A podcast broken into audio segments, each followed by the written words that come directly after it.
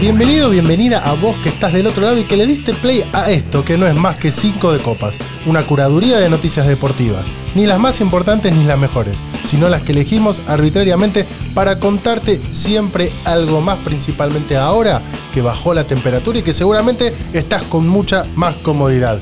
Mi nombre es eh, Carlos Megana. Yo soy Nacho Meroni. Pensé que lo ibas a decir italiano. Ah, eh, Como. ah, no, eh, no, no me llevo muy bien con el italiano. No, claro. No, para nada, es complicado. Eh, Ni algunos italianos se llevan muy bien con el italiano. Es verdad, eh, me llevo mejor con el inglés. Me llevo bastante mejor con el portugués. Sí, ponele. Pero con el italiano.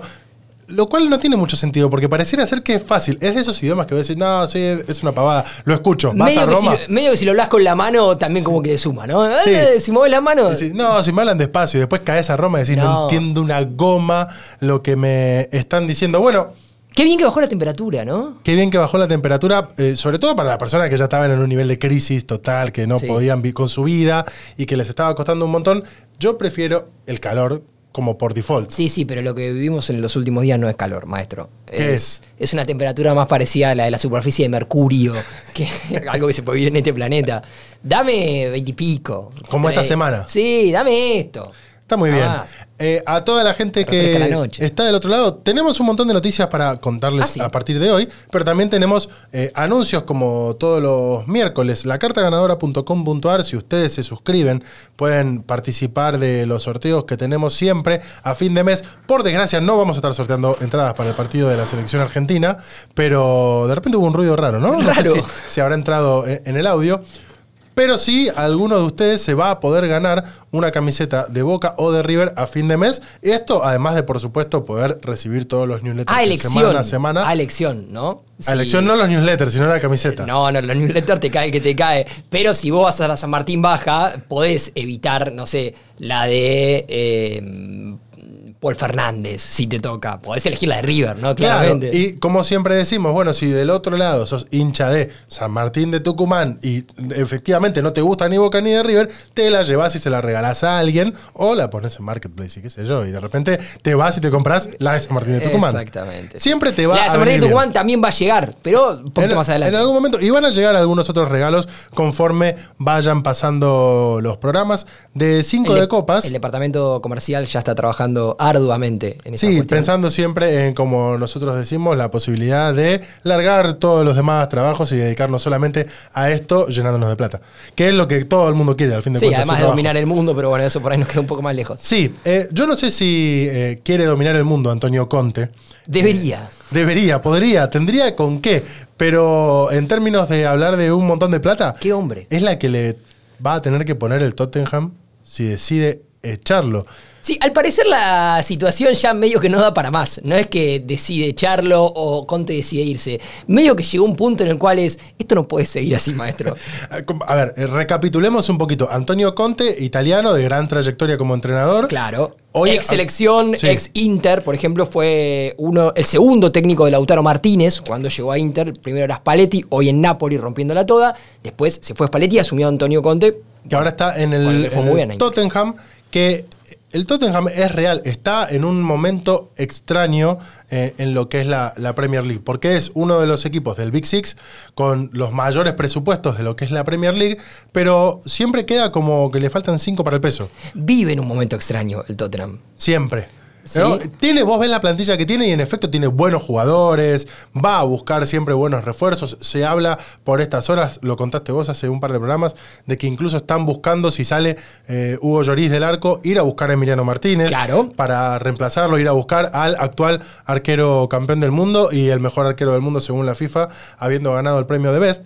Pero siempre le faltan cinco para el peso y pasó medio que se pudrió después del último partido que empató 3 a 3 con el Southampton. Sí, la cosa no le está saliendo muy bien futbolísticamente al bueno de Antonio Conte ni a su equipo. Tiene un muy buen plantel. Está Hyun Min Song, está Harry Kane, está Richarlison, con el que se había peleado Conte hace un par de Sí. semanas. Richarlison que dijo: La verdad, esta temporada es un desastre para mí porque eh, no juego, entreno con el equipo titular y después no me ponen.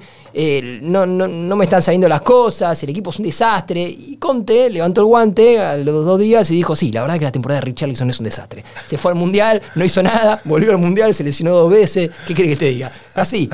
Un Bueno, amigo. Un amigo. Pero no tiene pelos en la lengua. el No, Antonio. por supuesto. Si uno mira la tabla de la Premier League, hoy tiene al Arsenal puntero con 69 unidades, segundo Manchester City con 61, tercer lugar eh, Manchester United con 50, pero con dos partidos menos, eh, y en cuarto lugar eh, con 28 partidos jugados, es decir, a la igual cantidad que el Arsenal, que está puntero, con 49. Hay 20 puntos de diferencia entre el Tottenham con el Arsenal. Sin embargo, ya sabiéndose afuera de la pelea por la Premier League, Tottenham sigue estando en puestos de Champions League. Por lo cual, no es una técnicamente mala campaña. No, pero el Tottenham es uno de esos equipos que se preparan siempre para lo máximo, que tiene algunas grandes figuras, por ejemplo, el capitán de la selección de Inglaterra, hoy por hoy el máximo goleador de la historia del Tottenham, estamos hablando de Harry Kane, uno de los jugadores más importantes eh, ingleses vivos y de los últimos años. Se prepara siempre para lo mejor, tiene buenos entrenadores, entre ellos en el pasado Pochettino, que llegó a la final de, de la, La Champions, Champions con el Tottenham, tiene grandes jugadores y nunca gana nada, maestro. No. Ese es el problema. Es de, lo- de los grandes, del Big Six, el único que no ganó. No. Porque el resto, todos eh, han logrado ganar algún Y título. para eso fue a buscar a Antonio Conte, que ganó muchas cosas, entre ellas la batalla contra la calvicie, porque si ves una foto de Conte cuando era más pendejo, ves una foto ahora con un pelo Fantástico. Beatle, es fantástico. Bueno, y Conte dice, yo quiero ganar, maestro, yo Sí. soy un tipo que ganó en todos los lugares donde fue, o siempre le fue bien, tiene una vara de exigencia enorme, y que llega acá y de repente se encuentra, como él mismo dijo, con jugadores que medio que le da lo mismo, ¿viste? Como que Ah. no levantan los pies del piso. En, eh, en contexto, después de lo que fue el empate 3 a 3 entre el Tottenham y el Southampton, en un eh, inglés muy divertido, porque es un inglés con un acento marcado, bien italiano, Antonio Conte dijo... eh, y, y moviendo las manos. sí, así como muy le gesticulando. Le faltaba el plato de espagueti. estaba, estaba como muy en una. Los cubre pileta. Claro, tal cual. Dijo, tenemos 11 jugadores que saltan al campo y yo veo jugadores egoístas. Veo jugadores que no se quieren ayudar entre ellos, no ponen corazón. Pero hasta ahí, bueno, uno podía decir, está criticando solamente... Es, es el palo del plantel, está Sí, bien. a los jugadores, que es al fin de cuentas quien dirige. Pero fue a más, porque no solamente fue hacia abajo, sino que apuntó hacia arriba. El club es responsable por los fichajes. Cada entrenador que pasó por aquí es responsable. ¿Y los jugadores? ¿Dónde están los jugadores? 20 años con este propietario y nunca han ganado nada. O sea, se empezó a tirar ya contra los dueños del, del Tottenham en este momento. Sí, y que vos te imaginarás por ahí que el dueño del Tottenham es uno de Indonesia, que está en Indonesia, en una torre, y que dice, ¿qué dijo este? Y tiene dos ahí que le hacen medio Smithers y le explica la cosa. No, el dueño del Tottenham es Daniel Levy, que es un tipo bastante, bastante picante, que tiene fama de ser muy complicado a la hora de, eh, de negociar.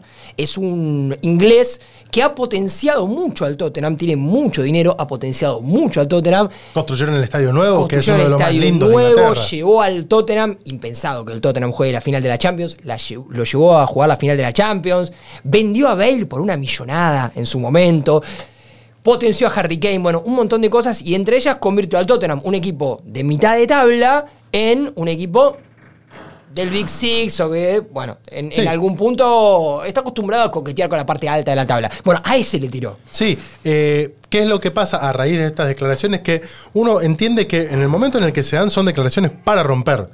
No hay mucha vuelta atrás. Me después- quiero ir, entonces le Sí. voy a tirar al pelado que conduce esto. Claro, después de decir eso no queda mucho trecho, porque no te queda mucho trecho con los dueños del club ni con el plantel. Exacto. Eh, hoy, eh, en esta semana, el diario The Sun, que es, eh, si ustedes lo miran, tiene como un filtro sepia constantemente, diario Sun. Es- Sensacionalista. sí, se suele, eh, color amarillo full. se le suele encanta. decir el sensacionalista diario de Sun. Claro, eh, publicó que los jugadores estarían planeando un boicot contra, contra el entrenador, lo que en el- nuestras tierras, en la Argentina, llamaríamos le están por hacer la cama. La cama. Al jugador, al, perdón, al entrenador Antonio Conte. A favor de Conte tiene pinta de que si le haces la cama te caga a trompadas. Sí, sí, porque aparte con No- esa no creo vehemencia. que tenga problemas. Claro. Entonces uno imagina, bueno, listo, eh, está en situación de poder romper el contrato, pero acá empieza el, real problema.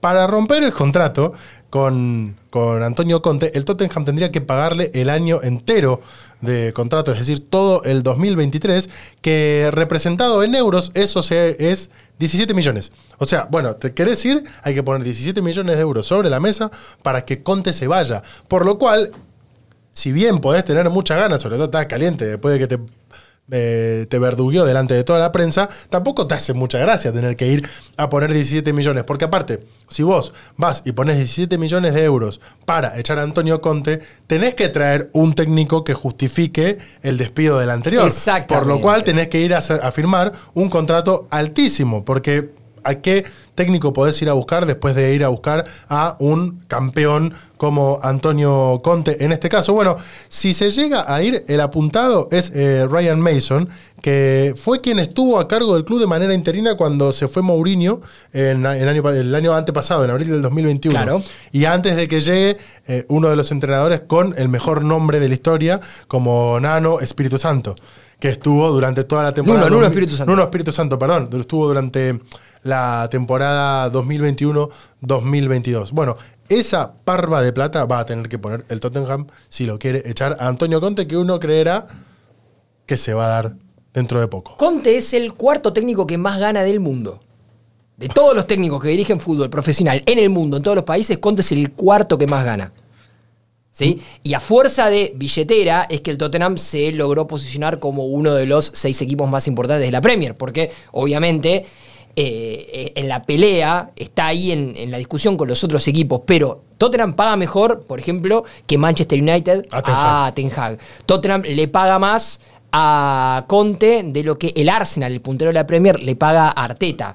No así de lo que cobra Cholo Simeone, que es Sí. el técnico Más caro del mundo. mejor pago del mundo. Bueno, y siempre. Por diferencia. Sí, y por siempre va a estar ¿eh? también la incertidumbre de cuánto gana Guardiola efectivamente en el Manchester Bueno. City, porque ellos tienen como los números ahí un poquito. Claro, sí, sí. Hay una parte que entra por la puerta de adelante y hay una parte que entra por, por Sí. la puerta de atrás. Detalle, detalle. Sí, cositas, cositas que pasan. Veremos qué es lo que sucede en las próximas horas. Yo no sé cuál es la marca de gasolina eh, más Me famosa. gusta que digas gasolina, Sí. que digas nafta. Claro, la marca de nafta, si querés, más famosa del Reino Unido, para pensar en cuál es la gasolinera, cuál es la IPF de ellos, Claro. en la cual podrían estar citando a Conte para decirle, bueno, muchas gracias. Sí, señor. gracias por tanto. Eh, yo creo que tiene una oficina con algún silloncito, alguna mesita ratona como para decirle, mira, Antonio, cerramos en esto. Y Sí. ahí está. Bueno, hubo Fórmula 1. Sí. El fin de semana recordaba que estuvimos hablando de lo que fue el Gran Premio de Bahrein. ¿sí? Primera fecha, donde, bueno, pasó lo que tenía que pasar, Verstappen, Checo Pérez, Ferrari con quilombo y demás, y nos íbamos rumbo a la segunda fecha, donde uno de los grandes interrogantes iba a ser cómo iba a estar Fernando Alonso. Sí, Acá hablamos con. Cami Corti y con Aldo, Sí. que nos hablaban, bueno, de la buena performance, linda palabra, me gusta usarla, de Fernando Alonso con su Aston Martin en el primer Gran Premio y el interrogante de cara al, al segundo, el Gran Premio de Arabia Saudita en el circuito de Jeddah que se corrió este fin de semana. Jeddah, que no, recuerden, no es aquel planeta de Star Wars No, donde no, no, no. salió Rey a otrora Skywalker, No. sino que es esto Arabia Saudita. Aunque si Arabia vos Saudita. ves las imágenes aéreas de Arabia Saudita cuando enfocan eh, la pista, medio que parece Coruscant.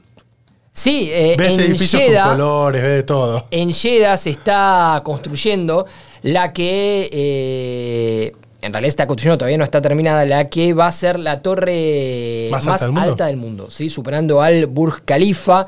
Burj Khalifa que Eh, tiene 8000 pisos. Sí, un montón, un montón. Bueno, la torre Jeddah va a ser 8001. más alta, va a tener 167 plantas, una superficie de 243, bueno, un, un montón de cosas, mucha guita, mucho. Bueno, en el medio de eso se corre un gran premio de Fórmula 1. Sí. ¿Sí? Que tuvo adelante un lindo quilombo entre los Red Bull, porque Verstappen tuvo lío en la previa, arrancó... En el puesto 15. Exacto, bien atrás y fue remontando porque recordemos lo que decía Cami acá, Verstappen tiene por escándalo el mejor auto, es un muy buen piloto, pese a que me da la sensación que si charlas dos minutos con él lo querés cagar a trompadas, pero es un muy buen piloto. Entonces fue recuperando puestos hasta llegar al segundo lugar. Adelante terminó Checo Pérez, su compañero de equipo. Ahí hubo como una, Una pequeña pica. pica sobre el final. Verstappen hizo la vuelta Más rápida. más rápida, pese a que su equipo le dijo, ya estamos, estamos 1-2, ¿sabés qué? Regulá, no sea cosa que por hacer la vuelta más rápida pises una banana y... Como en el Mario Kart. Claro, y te, y te complique. No, no, a mí me interesa, a mí me interesa la vuelta más rápida. Verstappen, que es como un nene medio caprichoso también, pero bueno, eh, esa ambición también lo convirtió en bicampeón del mundo, ¿no? Y en el tercer lugar terminó Fernando Alonso. ¿Pero qué pasó? Pero al ratito se comunicó que el tercer lugar iba para Russell, piloto de Mercedes, y que Alonso pasaba al cuarto lugar por una penalidad. Sí. Y al ratito, unas horas después, se comunicó que Alonso recuperaba ese tercer lugar. Y medio que todos nos quedamos como, ¿qué onda esto? Para poner en, en- en situación, suelen jugar con el tema de las penalidades los propios corredores. Saben que van a hacer algo que a la postre les va a quitar 5 segundos, pero juegan con esa ventaja sabiendo que hay otro de los corredores que está haciendo lo mismo. y muchos, y muchos a veces lo hacen en el primer tramo de la carrera para poder ir recuperando ese tiempo cuando los hagan pasar por los pits o pierdan los 5 segundos y demás. Bueno, ¿qué pasó acá? Acá se armó un lío bárbaro porque al parecer Mercedes tenía como el video o la confirmación de que Alonso había incurrido en una acción que le podía generar una penalidad y no lo presentó hasta la última vuelta. Es eh, para hablar de una de las series de furor de esta, de esta parte del año, sobre todo en la República Argentina, División Palermo. Sí. Una cosa es ser policía, otra cosa muy diferente ponerte la gorra. Es ponerse la gorra, exactamente. Bueno, acá lo que pasó con el vuelo de Toto Wolf, que no para de mandarse cagadas, el CEO de Mercedes, es que dijo, pará, tenemos el, el dato. Lo vamos a cagar, pero lo vamos a cagar al final. Lo vamos a cagar al final, en la última vuelta, para que el podio se lo saquen después de haberse subido al podio. ¿Entendés? Onda, como para que quede bien ahí como... Alonso se sube al podio, festeja el champán, eh, todo, y después cuando se baja al podio le dicen, ¿sabes qué? Vos no saliste tercero. Claro. Tercero salió Russell. Va Russell, agarra la copita, esto y el otro. Bueno, esa boludez le salió mal. Sí, a porque eh, con lo que estaban, eh, en este caso, disputando era con un toque del gato, literalmente Del el- gato. del cricket, con el que levantás el auto para poder poner las ruedas, que había tocado el, el auto de, Exacto. de Fernando Alonso al salir de los pits. Algo que pasa cada rato. Sí, eh, a Ferrari le pasan cosas peores, como que se olvidan de poner una rueda, por ejemplo. Sí. Esas cosas insólitas que le- al Ferrari novedoso, ¿no? Que no le pasaría. Sí, inserte meme de Leclerc diciendo ayúdame loco. Sí, por favor. Eh, entre paréntesis, si no le conocen la cara a Toto Wolf, búsquenlo. Tiene toda la cara de villano de Eh, serie es, un, norteamericana. es un malo de James Bond. Sí, es, malo de James Bond. Totalmente. Googlea. Toto Wolf. Sí, es fantástico. Eh, claro, ellos presentan en este caso eh, esto- estos videos, pero Fernando Alonso y su equipo contraataca y presentan siete videos más de siete autos más que hicieron lo mismo y a los cuales no le cayó ningún tipo de penalización. Entonces, a la FIA no le quedó otra que agarrar y decir, y mirá, la verdad que no lo podemos andar cagando a este, si todo lo demás lo hicieron y no le estamos Sí, sacando y ahora puntos". se estudia sacar esa regla o, o ese inciso para la próxima carrera que es en Australia. Una hora antes de que la FIA le devolviera el podio a Alonso, el bueno de Toto Wolf dijo, creo que preferimos llevarnos un trofeo de oro de los chiquitos, ¿eh? A no llevarnos ninguno.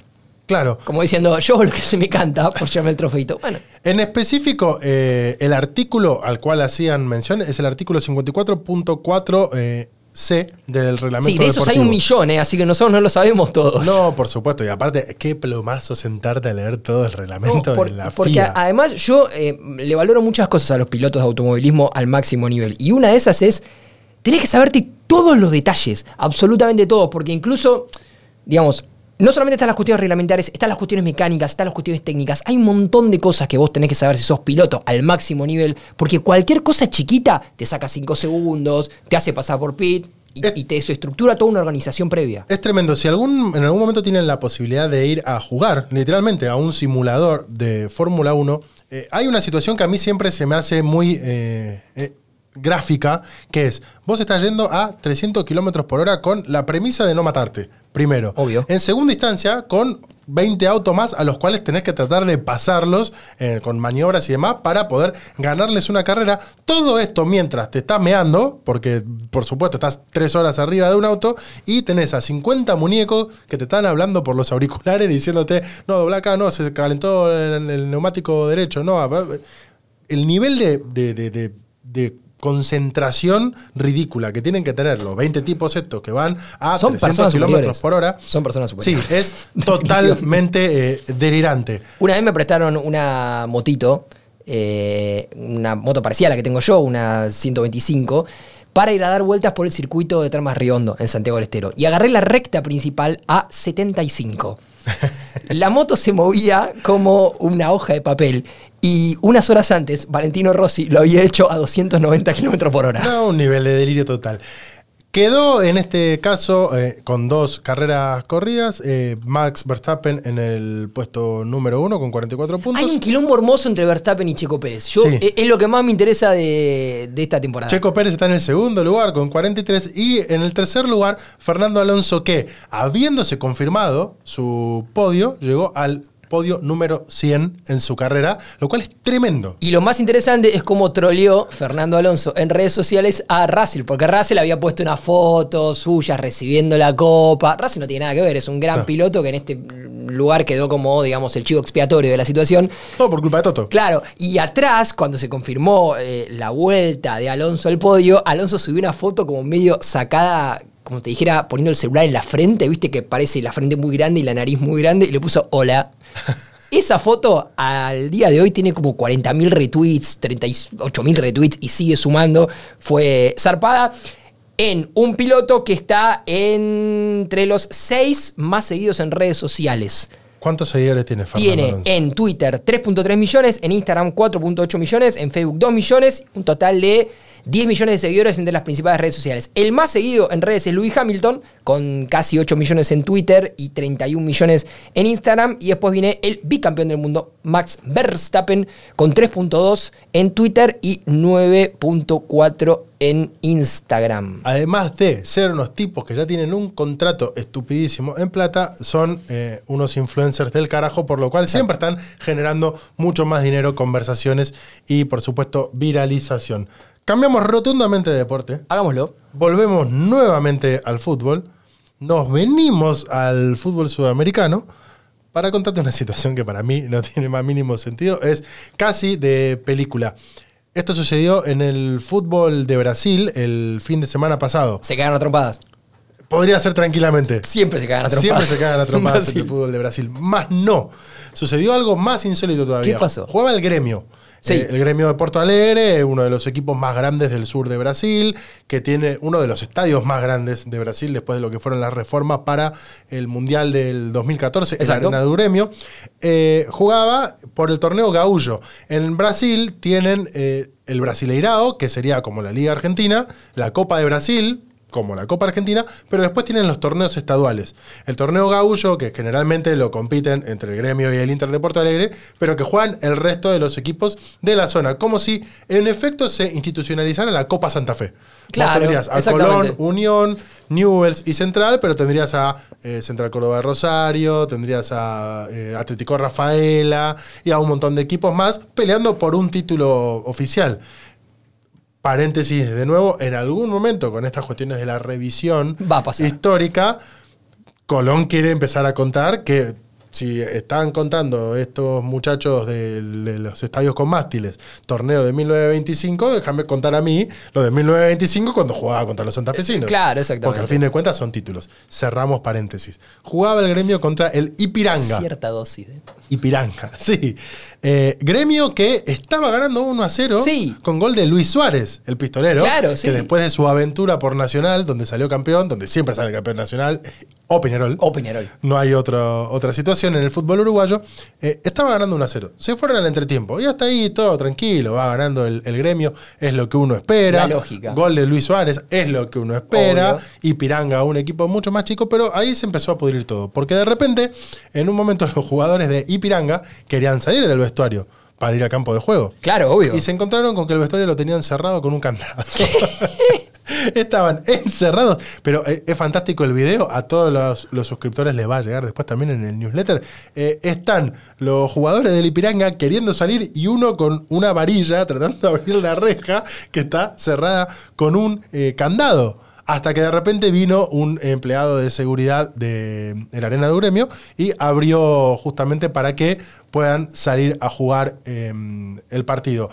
¿Qué es lo que dicen ¿Qué dicen que pasó? ¿Qué es lo que dicen que pasó? Que fue una orden de la Federación Gaulla para evitar que nadie ingrese al campo de juego.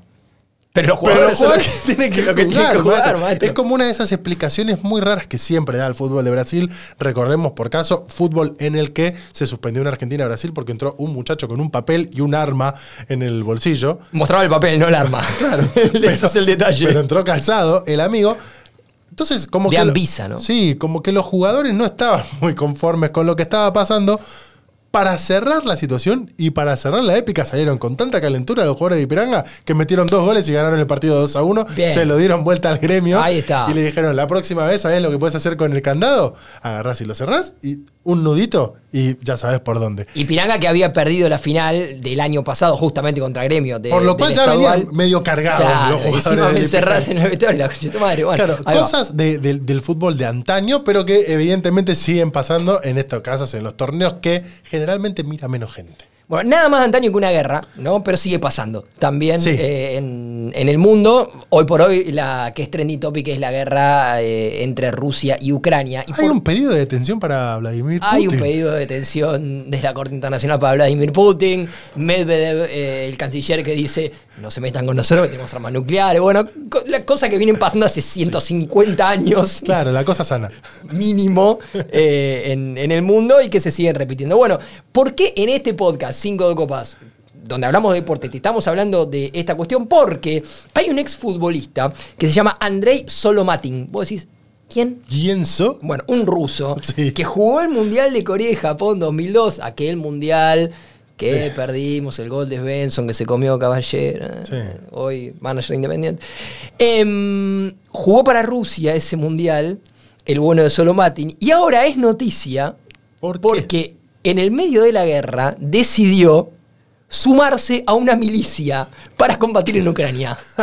Un exfutbolista con pasado en el fútbol ruso, jugó toda su carrera ahí, salvo un tiempito en Corea, se sumó a una milicia bastante, bastante particular que tiene en este momento eh, presencia en Ucrania. La milicia se llama La Española. Y vos decís, la milicia rusa que va a pelear en Ucrania, que se llama La Española. Bueno, La Española tiene el reconocimiento de Vladimir Putin, tiene un estatus especial, recibe todo lo que le piden, todo lo que pide, lo, lo recibe. Queremos que me dé dos torpedos, vení. Cuatro ametralladoras, vení. Dos bolsas de comida, vení. Como Marcelo Gallardo en River. Exacto. Bueno, tiene un, ahí como un estatus especial y tiene una particularidad bastante interesante. Está conformada casi en el 100%, ponele, vamos, vamos a poner un poquito menos, en un 85% por ex barra bravas de clubes rusos. Ah, fantástico. CSK, Dinamo, todos los clubes más importantes aportan barra bravas. Viste que como que parece que con todos los países de lo que es la ex Unión Soviética, ellos tienen como una gran pasión por el fútbol y una gran pasión por matarse a tiros. Por pelearse, claro. en- hace poquito eh, lo habrán leído también aquellos que están suscritos a la carta ganadora. Si no lo hicieron, se pueden Háganlo. en la cartaganadora.com.ar. Contaba que justamente entre los equipos de la Estrella Roja de Belgrado y el Partizan, muchos de los barras formaban parte de eh, policía clandestina, una milicia por acá, ejército por allá. Sí, sí, ninguno Eh, trabajaba en la librería. Claro, y en el fin de semana se iban a la cancha a seguir peleándose. Ahí va, sí, sí, sí, era un estilo de vida. Bueno, esta es una unidad militar privada que tiene casi 500 personas, entre ellos 100 operadores de drones kamikazes. Algo que ya no sé bien técnicamente qué es, por eso no lo voy a explicar, pero suena como muy picante. Me imagino tipos con un, eh, con un joystick ahí, Sí, tipo, ¡pum! Si es dron, seguro hay un joystick en el medio. Eh, y son en su mayoría ex barras del SSK, del Locomotive, del Spartak, del Dinamo. Se llama La Española en honor ¿A quién? a su comandante. ¿Quién es el Si comandante? decíamos que Toto Wolf era un malo de James Bond, este que te voy a presentar ahora es el malo de la 2. O sea, si Toto Wolf es el malo de la 1, este es el malo de la 2. Cuando tengas un rato, vos y vos que estás del otro lado escuchando esto, googlea Stanislav Orlov. Stanislav Orlov. Lo voy a hacer ahora. Yo te Sin quiero. H, Orlov. Orlov, como suena B corta. Bueno, es un ex barra del CSK, que es el comandante de la española. Es temido, maestro. Es un tipo que decís Orlov y hay un par que dicen, pará, picante. Sí. Viste que en un momento decías Diceo en la cancha de boca y era como Rafa. Ojo con Rafa. Bueno, esto es lo mismo. Stanislav Orlov. Si googleas, seguramente te aparece una foto sentado mirando a la cámara desafiante con un bebé león como si fuera un gato.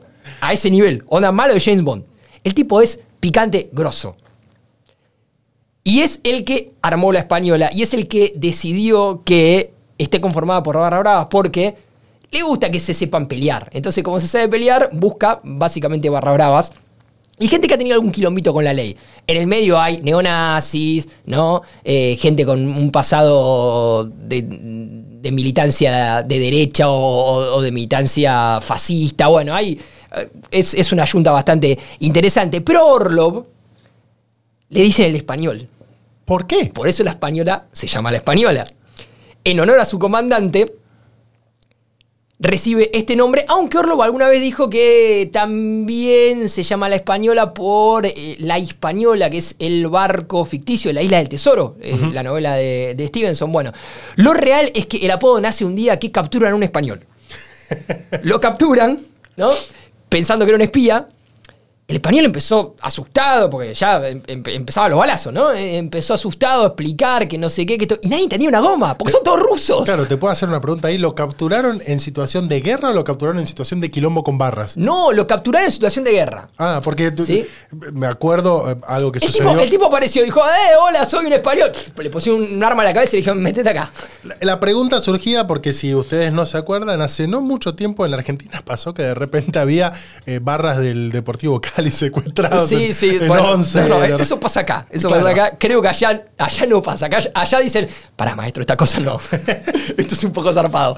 Eh, lo capturaron y nadie entendía nada que estaba diciendo. Evidentemente el español estaba diciendo algo Claro. y nadie lo podía entender. Estaba diciendo algo en español. Entonces apareció Orlov, se abrió el grupo de gente Salió tipo como la- el, Y se- el- el mar muerto. y se empezó a escuchar. Y llegó el comandante. Y se encerró con el español en un cuarto. Y a, la, Peligroso. y a la media hora salió diciendo, no, no, pará, pará, pará. Este en realidad es español, pero es comunista, es prorruso y se quiere unir a nosotros. Orlov descubrió eso porque habla castellano. Entonces, a partir de ahí le empezaron a decir el español, ponele que habla castellano tipo Antonio Conte, pero Sí. habla castellano. A partir de ahí le empezaron a decir el español y a partir de ahí su milicia privada, a la que se sumó el bueno de Andrei Solomatin, el exfutbolista de la selección rusa, se llama la española. Fantástico. ¿no? Eh, y eso fue noticia en tres semanas porque además se viralizaron las fotos de los amigos de la española que, si quieren, después googleenla. Parecen un poco picantes. Tengo dos cosas para decir con Dígalo. respecto a lo que acabas de contar. En primer lugar, tomando como referencia el último episodio de Cinco de Copas, eh, ya que estamos hablando de barras y de gente que le gusta pelearse y que la semana pasada hablamos de películas, ¿A dónde vas? Green Street Hooligans es una película que eh, obviamos nombrar la semana pasada. Es cierto. Porque no tiene que ver netamente con el deporte. Pero ponele. Pero ponele que sí. Que es eh, aquella película con Elijah Good Sí. como protagonista Me cae muy bien Elijah. con Frodo. los barra bravas de, en este caso, del West Ham, que tienen una muy linda particularidad Se está que ver el West Ham. así, sí, la verdad que sí, equ- equipo donde jugó eh, Javier Macherano, donde jugó Carlos Tevez. Manu Lanzini. Sí, Manu Lanzini que metió en, en un momento un gol de Rabona muy lindo. Sí, sí. eh, jugando para el West Ham y que tiene una particularidad, aparte de tener barras muy violentos en su momento, eh, Así como en el fútbol argentino salen a la cancha los equipos y salen con papelitos, ellos salen con burbujas.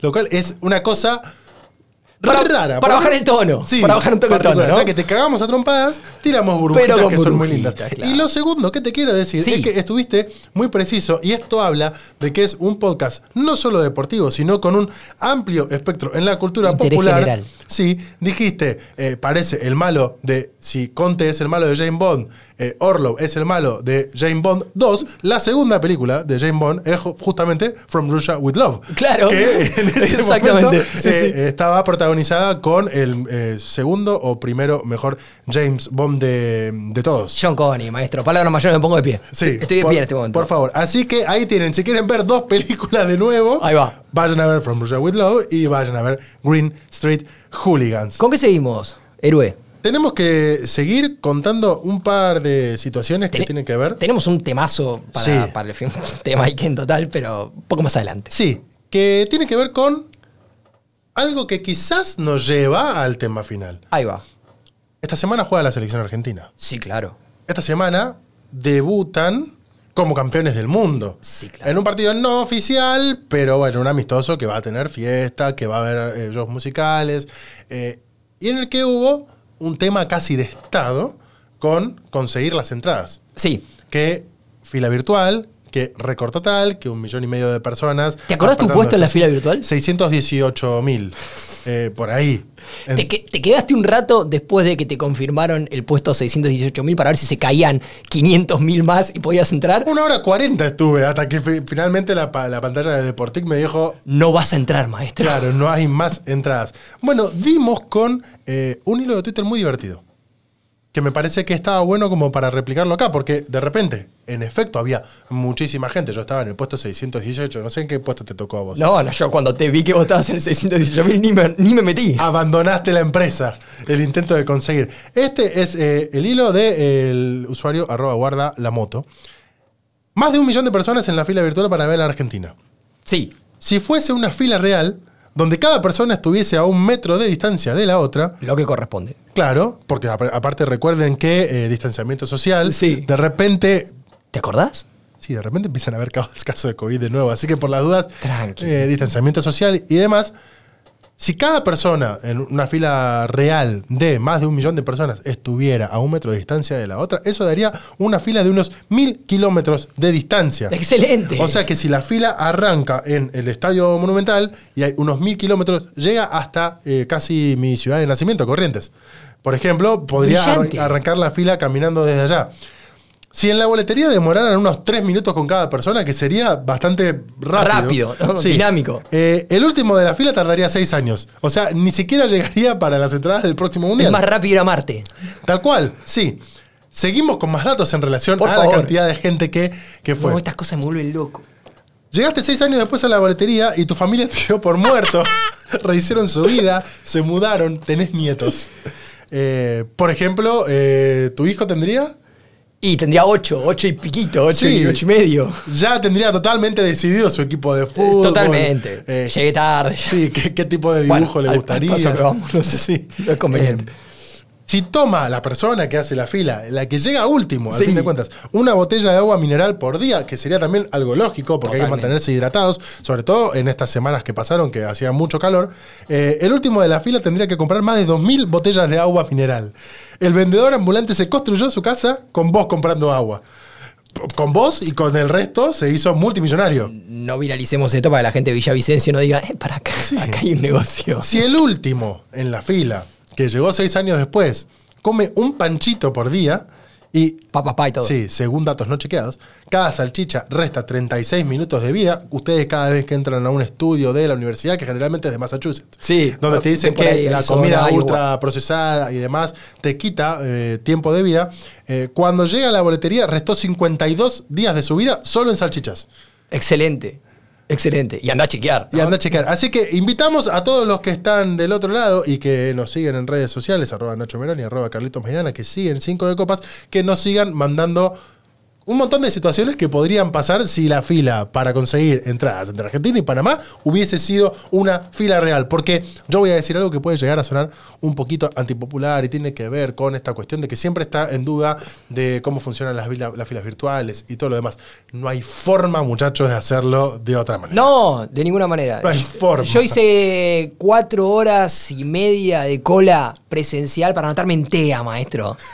Llegué a las cinco y media de la mañana. Esto es un improve enorme. ¿eh? Tremendo. La, la fila virtual es un improve enorme. Bueno, Para después tener de profesor a Maxi Tomás, ponele. Sí, no lo tuve yo, Yo sí. eh, pero tuve algunos profesores interesantes. ¿Qué y profesores tuviste? Y otros que...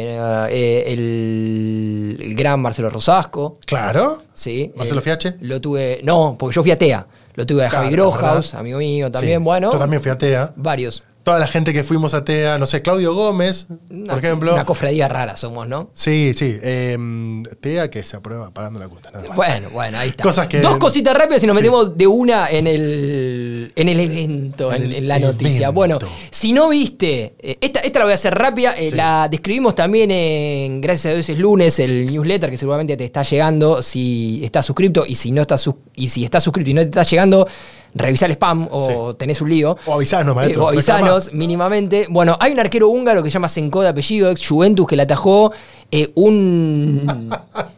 le, ata- le atajó unos tiros a un nene eh, en la segunda división de Budapest, de, de- de Hungría. En la cancha del Budapest, que es para cagarlo a trompadas. Si no viste el video que ya se viralizó por todos lados, 45 millones de vistas, hacete un favor, buscalo, poné arquero húngaro o entra al, newsletter que, que ahí está, porque es de- te da ganas de, de revolear el celular. ¿Sí? Jugaban eh, dos equipos, eh, el Budapest contra uno visitante que se llama Diosfor. Eh, Los equipos en Hungría tienen todos como siglas, ¿no? MK, MKT, DX, parecen todos televisiones de 50 pulgadas, pero en realidad son... son TTK. Claro, son, son equipos. Y en el entretiempo, el Budapest decidió homenajear a un chico que se llama Enoch Varga que cumplía años. Entonces le dijeron, mira, Cumplía 8, 9. es chiquitito, no sé Claro. lo que era, una cosita, rubiecito, chiquitito. Y le dijeron, bueno, salí de mitad de cancha conduciendo la pelota y le haces un gol al arquero rival y festejá, la gente festeja con vos. Y el pibe, viste, el momento de subir, agarra la pelota, empieza a correr todo vestido con... Con la- la camiseta del equipo, el equipo. El, el- el equipo del, del Budapest. Y cuando llega al arco, patea y el arquero rival le ataja la pelota Hijo de puta. pero da rebote. Y el pibe dice, bueno, por ahí se confundió. Y va, busca el rebote, patea de nuevo y el arquero ataja y en bolsa. ¡Lo quiero muerto! Y no solamente en bolsa, sino que patea lejos, ¿entendés? Cosa de, no me rompas más los huevos. ¡Un ortiva! La cara del nene. Le te- cagó te el cumpleaños. destruye. La cara del nene, te- el padre lo agarra y se lo lleva.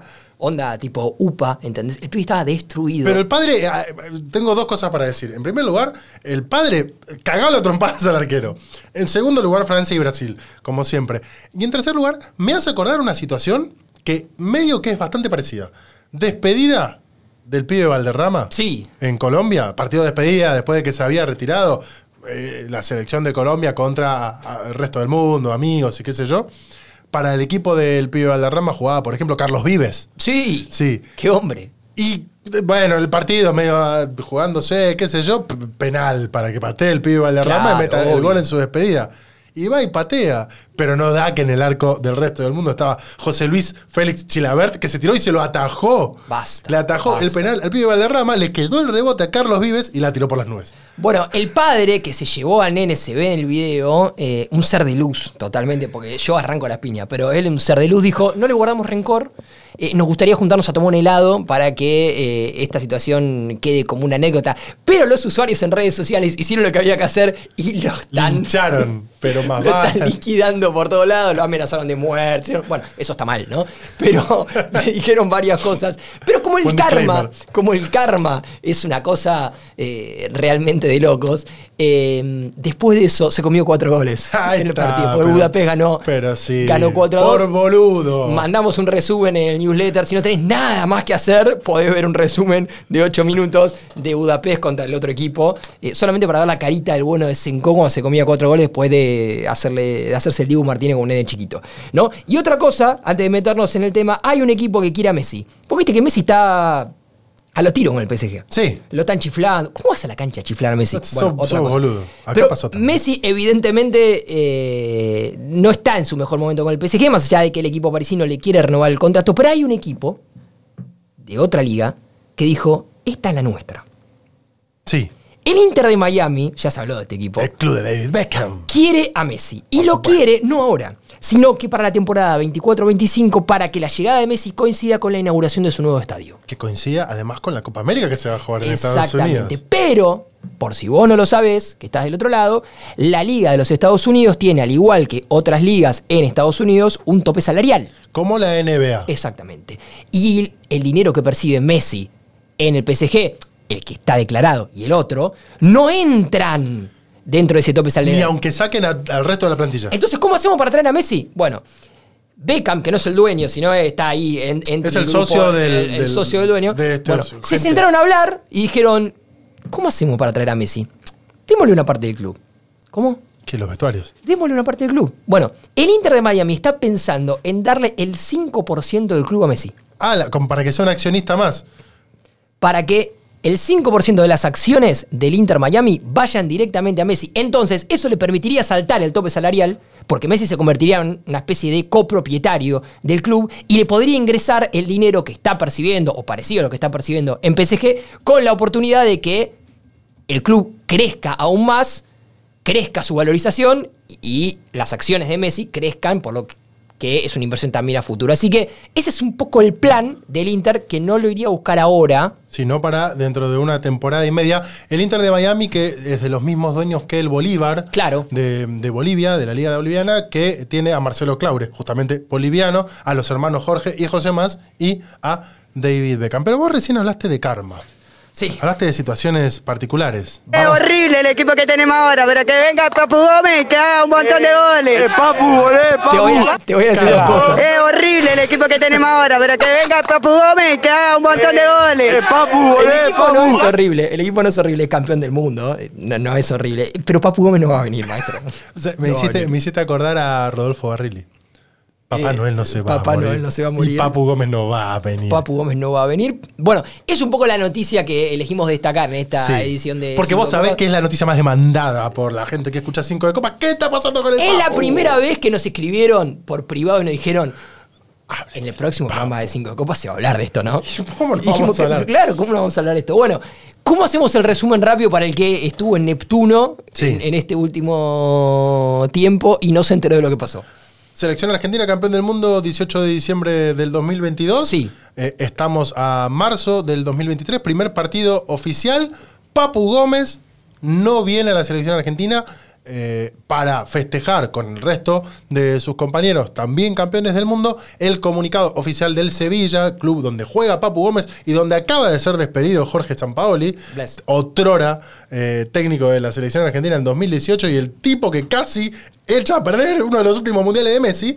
eh, y que tenía como ayudante a Sebastián Becasese, actual técnico del Elche, recientemente confirmado, y que tuvo el tupé de ir a pararse al lado de Messi y explicarle cómo patear un tiro libre. Los querés mucho. Sí, por Dios, qué personajes nefastos. Dijo, bueno, no, no lo mandamos a Papu Gómez porque viene recuperándose de una lesión que arrastraba del Mundial y que incluso lo llevó a operarse del tobillo, que tuvo que hacer una operación, una recuperación. Como toda esa recuperación todavía no se llevó a cabo y el Sevilla está en cuartos de final de Europa League, de hecho tienen que jugar contra Manchester United, no te lo cedemos.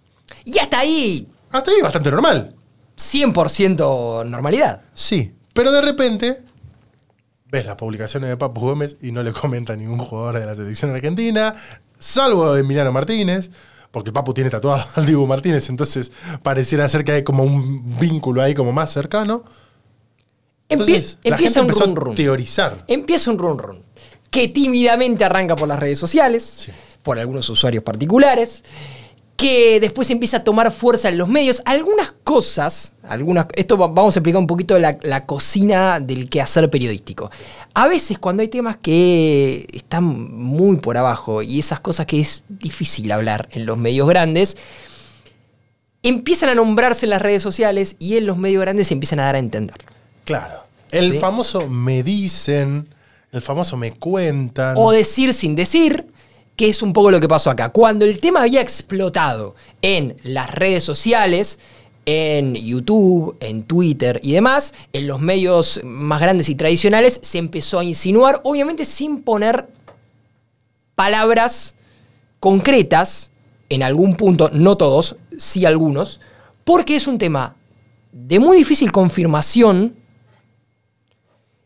y es un tema que ningún protagonista va a reconocer. que nunca van a confirmar abiertamente. Es horrible el equipo que tenemos ahora, pero que venga el Papu Gómez y que haga un montón de goles. Pero va a venir La- o no va a venir el no Papu va a venir Gómez? el Papu Gómez. Y acá vamos a abrir un paréntesis. Todo lo que decimos ahora es recogido de las versiones periodísticas que surgieron en las últimas horas. Porque, spoiler, Cerramos. realmente el tema por el que no viene Papu Gómez es efectivamente la lesión.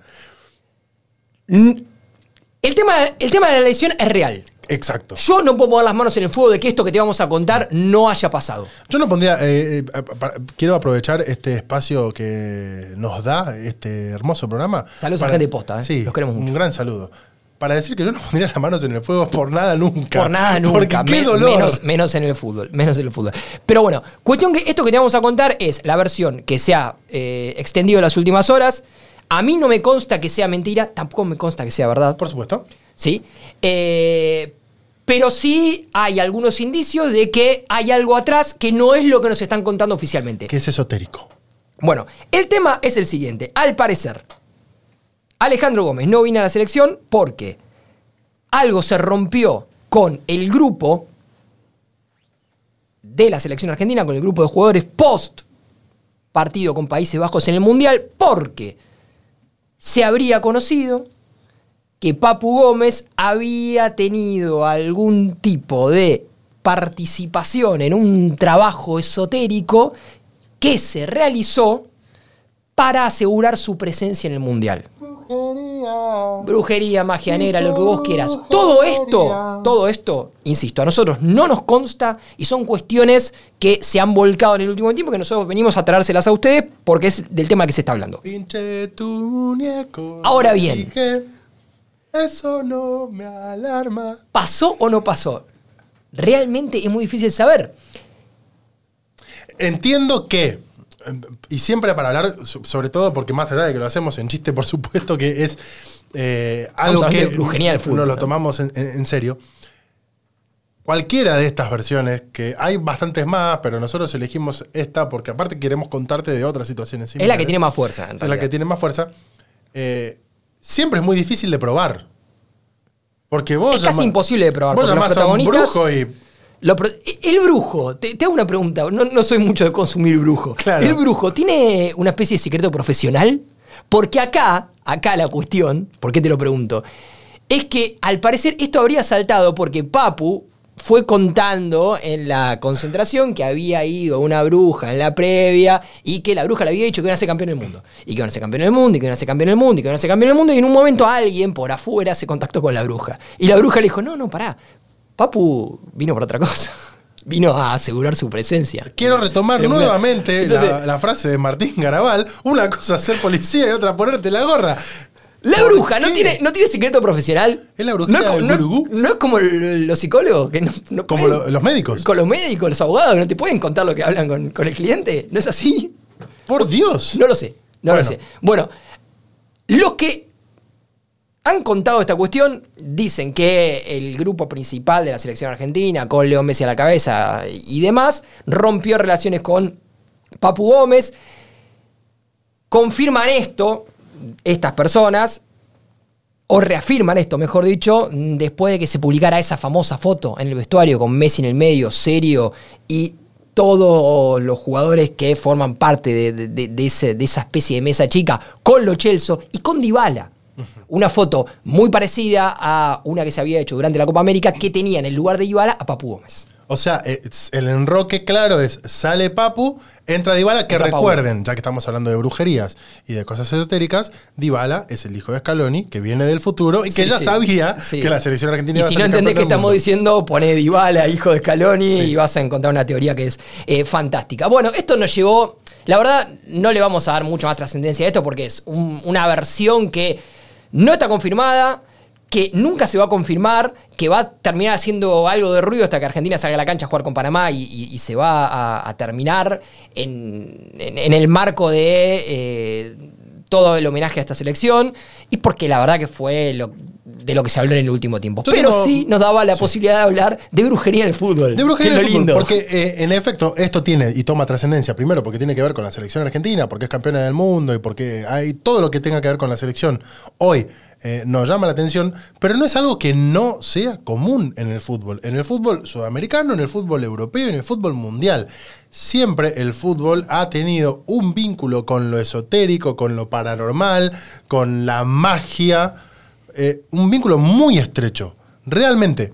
eh, hace no mucho se murió el brujo Manuel Sí, claro. que residía en La Plata, que ustedes lo habrán visto en la Copa Sudamericana que obtuvo Independiente, siempre al lado del cuerpo técnico, que hacía algo así con los dedos, no se sabía bien qué hacía, pero que también iba a las concentraciones de estudiantes de La Plata. Han habido rituales. eh, el club, eh, Racing Club, en un momento hizo una misa para exorcizar su estadio. Sí. por- cuando era la época en la que llevaban mucho tiempo sin, sin salir campeones. Se han hecho entierros de gatos. Se han hecho eh, arrojar cenizas. Bueno, las cábalas, eh. Carlos Salvador Vilardo es uno de los eh, principales exponentes de esta cuestión. Sí. Eh, hay algunos entrenadores y futbolistas actuales que son muy, muy, muy cabuleros. El tema brujería, magia blanca, magia negra, esoterismo en general, es uno de los temas de los que no se habla tanto en el fútbol No. y que es bastante tabú, al igual, creo yo, que la homosexualidad Sí. Y ciertas traiciones, cincodilladas entre compañeros de equipo. Es- Esas cosas eh, pueden existir, existen. de Amelitucio. Exacto. Por Bueno, ejemplo. eh, esas cosas existen y obviamente no, no se mencionan, pero el esoterismo sí en el último tiempo ha salido un poquito más a la luz en función de varias cuestiones.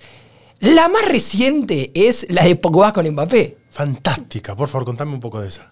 El hermano de Pogba que se peleó con Pogba, debe ser fácil pelearse con Pogba porque si, si su relación con vos como hermano, como familiar, es la misma que tiene con su compañero de equipo o con los hinchas, por ejemplo el Manchester, cuando caminaba a la cancha, decís, y bueno, eh, es, más fácil pelearse. Ahora, eh, el hermano de Pogba contó hace un tiempito que Mbappé había contratado un brujo, es que Pogba había contratado un brujo para hacerle algún trabajito a Mbappé de cara al Mundial. Esto armó un quilombo eh, zarpado.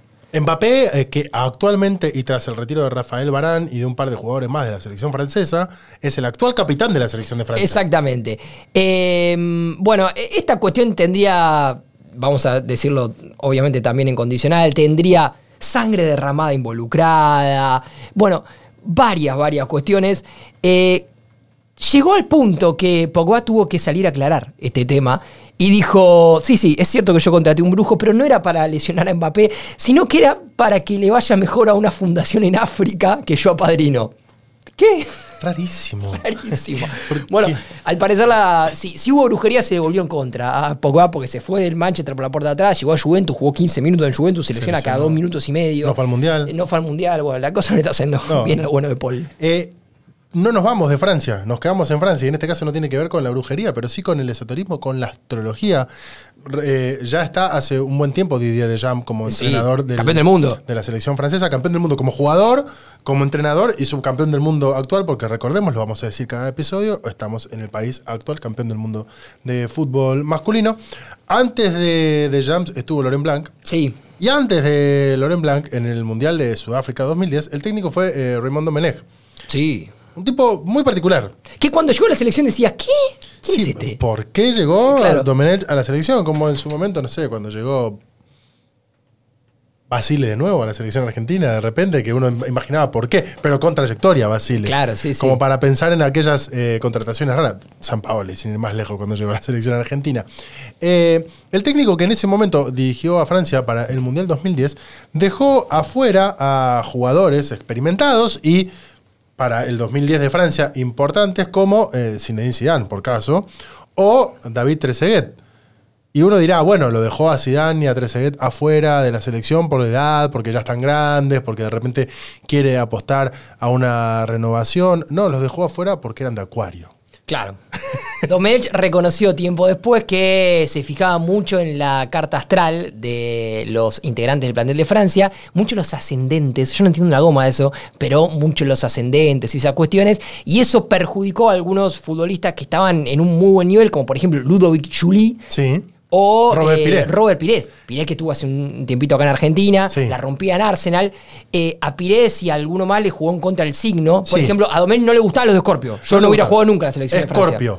Escorpio, Cáncer y Libra en particular no confiaba en esos signos. Claro, decía que los de Scorpio eran medio problemáticos para el grupo. Sí, eh, los Por, por ende, Escorpio- nos- nosotros dos, eh, eh, este lindo grupo de trabajo que conformamos, se va a ir al carajo en cualquier momento. Yo soy Scorpio. Yo soy Capricornio, pero está ahí medio como Pero que. nos eh, cancelamos. Sí, eh, eran poco beneficiosos para el grupo y además eh, acababan matándose entre ellos. Un delirio, un delirio Bueno, esas eran las cuestiones con las que Domenech se basaba para elegir a los jugadores. Claro. Así como vos que estás del otro lado y a veces decís que bueno, las cosas que te están pasando mal son por Mercurio retrógrado. Bueno, él en efecto Vos lo sos llevaba, te sí, dicen, ¿viste? lo llevaba al punto máximo de decidir si convocaba o no a un jugador. Y no era cualquier jugador, de nuevo, era Zinedine Zidane. Bueno, eh, en Senegal, en la previa a este mundial, estaban desesperados porque se había lesionado Sadio Mané.